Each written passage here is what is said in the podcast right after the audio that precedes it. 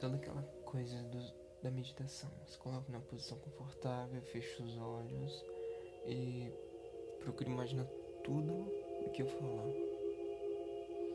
Então, imagine um rio, não muito largo, nem muito estreito, um rio médio.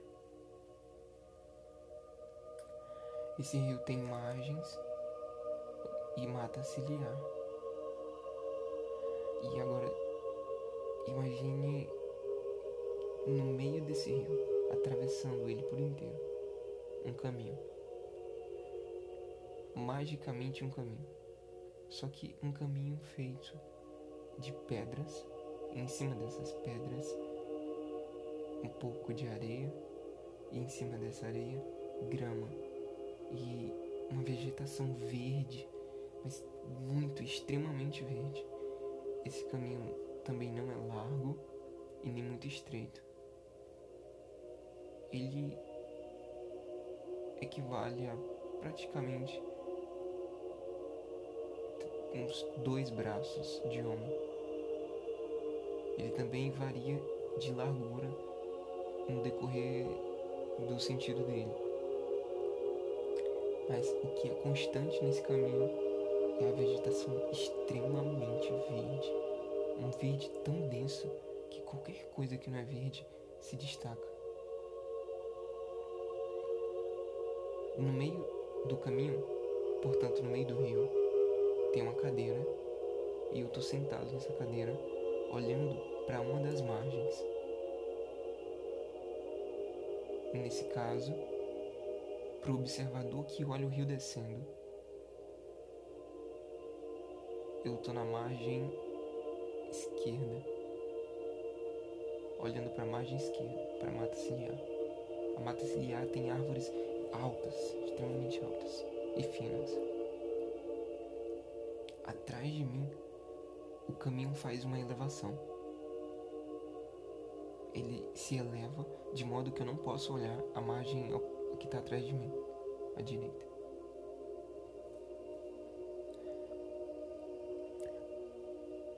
Mas a vegetação verde e o encerrado dia. Sabe aquele aquela seis, aquelas seis horas da, da tarde em que o sol está se, tá se pondo e a noite está chegando e que tá meio dia e tá meio meio meia-noite. É uma, um clima um pouco estranho que precede a noite. Exatamente esse é o clima do sonho. Então imagine que o sol está se colocando e que está ficando escuro. Eu ainda estou sentado no meio do caminho. E conforme o sol se põe, a minha compreensão, a minha crença de que alguma coisa vai acontecer também ela, ela cresce. E eu fico imaginando que a qualquer momento, no meio daquela vegetação densa, vai surgir um felino, uma, uma onça pintada, algo, uma fera. No meio daquela vegetação extremamente verde. E o sol se põe. Quando o sol se põe, tudo fica escuro, mas eu, eu tava lendo com o Kindle. E algo interessante de, de se imaginar, para ficar mais realista, é que a posição do caminho em relação à altura da superfície da água era praticamente de um palmo, ou menos. Então, para você de cima do caminho tocar na água, basta colocar o pé um pouquinho para baixo. E então eu tava com o Kindle e eu liguei o iluminador do Kindle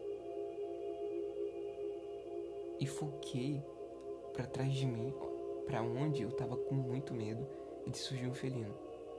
E lá eu vi travesseiros em cima do caminho, colocados numa posição que eu gosto, numa posição de L acho que eram cinco ou quatro. Em cima de um desses travesseiros tinha um, um, um animal. E pela sombra e silhueta que o Kindle conseguiu focar para mim, eu percebi que não era um felino, que era um mamífero, e que parecia uma raposa pequena por conta da orelha gigante. Então eu não fiquei tão assustado. Mas eh, eu pretendia voltar, sair dessa margem, sair do caminho e ir para a margem, para a margem esquerda, direita no caso, ir para a margem direita e sair do rio e sair desse local. Mas quando eu fui, quando eu dei mais um, um, uma abraçada, porque eu tinha que subir, então eu não estava usando tanto os pés, mas a mão. Então a, essa, essa raposa, né, aparentemente a raposa, ela levanta a cabeça dela na posição de alerta, igual os cachorros fazem quando ouvem um barulho. Ela levanta na posição de alerta. Talvez com medo, talvez porque a, a função dela era vigiar para que eu não saísse daquele local, do meio do caminho. Mas a questão é que eu enfrentei a raposa. E do nada apareceu um guarda-chuva para poder bater na, na raposa. E parecia muito fácil vencer ela.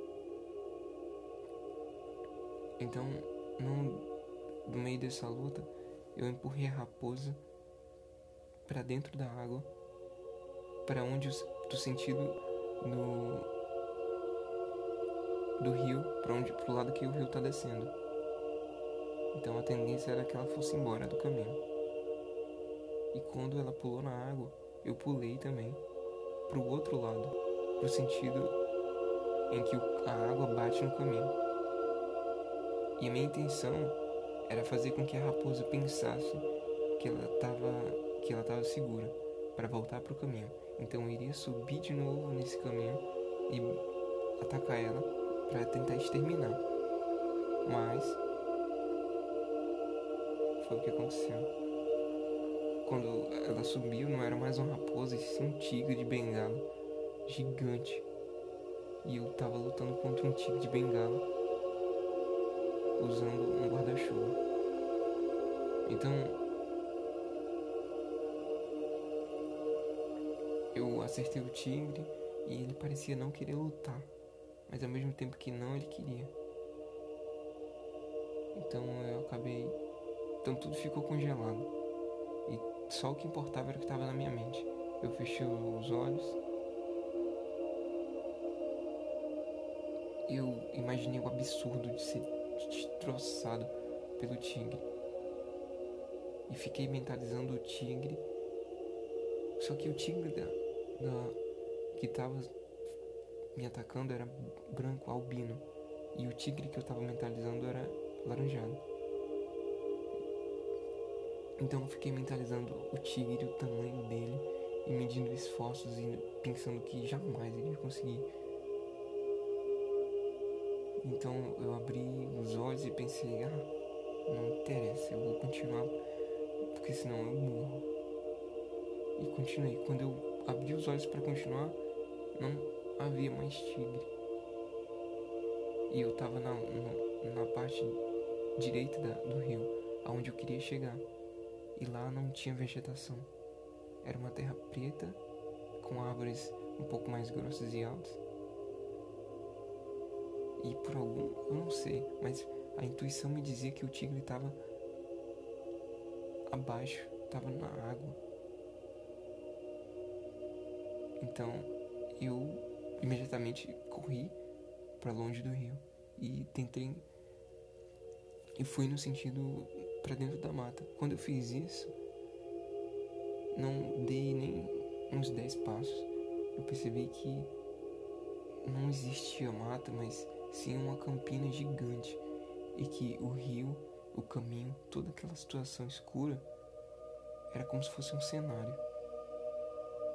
Portanto, a, a mata parecia densa para quem estava dentro do caminho. Para quem estava fora, a mata era simplesmente acompanhava o sentido do rio. Então eu olhei e vi o sol raiando numa, num brilho absurdo muito forte. E a campina era amarela, parecia trigo. E eu quando olhei a campina, imediatamente vi que a altura dela era muito alta, que dava para me esconder nela do tigre, que esse era meu medo. Então eu olhei e corri para dentro da campina e me abaixei e fiquei mirando o local de onde eu saí do rio para ver se o tigre estava me seguindo. Eu me lembro de olhar certinho por entre os, os ramos, eu não sei, por entre a, a campina, os, os matos da campina.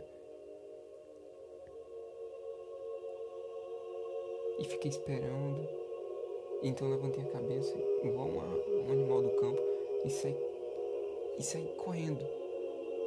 Saí correndo. E sabe aquela sensação de perigo, mas aquela euforia de conseguir de fugir do perigo enquanto ele não tá te olhando. Era exatamente esse o sentimento que eu tava na hora. E eu corri muito. Então, eu antes de correr muito, eu lembro que eu abaixei a minha cabeça muito também para poder me esconder. E quando eu abaixei a cabeça, eu escutei música. Eu escutei som de civilização. E foi por isso que eu corri muito. Porque eu escutei som de civilização. Eu abaixei a cabeça perto do, do chão. E eu corri no sentido dessa música. No sentido de, de voz e riso. E foi para lá que eu corri. E aí eu não acordei ainda, mas mudou de sonho. Não tem, mas o outro sonho não tem nexo com esse. Então eu acredito que eu consegui me livrar, me salvar.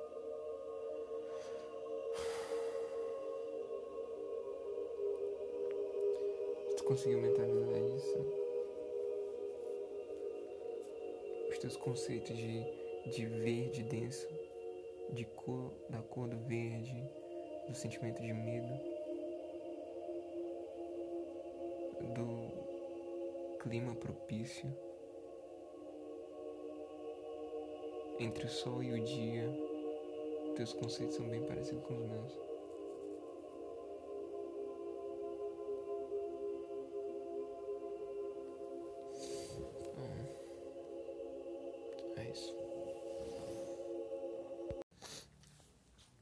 Esse talvez tenha sido o sonho mais estranho que eu já tive na vida. E assim. Tava na frente de uma escola. Cada pessoa. No caso, olha, olha que coisa maluca. Imagina uma fila. E assim. A pessoa, o, eu, pelo menos, ou a pessoa que tava sonhando, que eu não sei quem era. Porque não dava para saber quem. Parecia uma câmera, entendeu? Só porque é uma coisa meio maluca. Eu conseguia ver quem tava gravando, mas eu não conseguia ver. E ia passando nessa fila. E começava de um, uma pessoa com, com um carro pequeno, tipo, um carro pequeno. E ela entrava nesse carro. Aí, e era para causar espanto, entendeu? Era pra pessoa que estivesse vendo essa cena ficasse espantada por conta do carro. Nossa! E aí depois passava pro, pro, pro, pra pessoa da frente. E essa pessoa entrava numa limusine, saía de uma limusine. E aí, agora eu lembro, são duas pessoas que saíram dessa, dessa. E era pra gente ficar espolado, caraca, mano, que loucura. E na, no da frente, uma pessoa ia entrar num, num parecia uma Kombi, entendeu? Parecia um, um, um, carro pequeno, tipo uma vanzinha. Só que quando ele ia entrar, a gente via que era um ônibus, nossa, gigante, cara, gigante mesmo. E que era alto era muito alto, entendeu? E aí ela entrava nesse ônibus e ficava, nossa, cara, que louco, nossa. E aí quando. Ia, e eu tava dirigindo ônibus, do nada. E eu dirigia pelas ruas da cidade com um monte de gente aqui no, no, no Tinha tanta gente, cara, que tinha. Aquela parte onde o motorista fica, tava lotada ali, assim. Não tinha nem como uma pessoa entrar no ônibus. E eu saía dirigindo lá. E eu lembro que todo mundo tava confiando em mim, entendeu? Só que eu nunca tinha dirigido um, ônibus na vida. Então, cara, a sensação muito real de que vai dar merda, Mas o pessoal tá aí pressionando, eu vou fingir que sei de tudo, entendeu? Era muito real isso. E aí eu dirigia e, pelo que pareça, não passei. O medo que eu tinha no sonho era de passar em cima do meio fio fazendo uma curva, porque era muito grande, eu não tinha experiência nenhuma. E eu não passei por, por cima de meio fio. E eu lembro que, cara, sonho mais doido da vida. Eu tava dirigindo pela cidade e do nada eu tava dentro de um shopping. Aí do nada eu tava dentro de uma casa e a mulher falava que o banheiro era por aqui. Aí eu falava, ah, caraca, eu tava procurando pra poder passar de ônibus dentro do banheiro. Faz tempo eu não conseguia chegar aqui. E aí ela, quando ela me falou, ah, agora sim, eu peguei achei o rumo da, da estrada pra ver. Nossa, velho. Agora contando assim é que eu lembro de mais coisas. Enfim.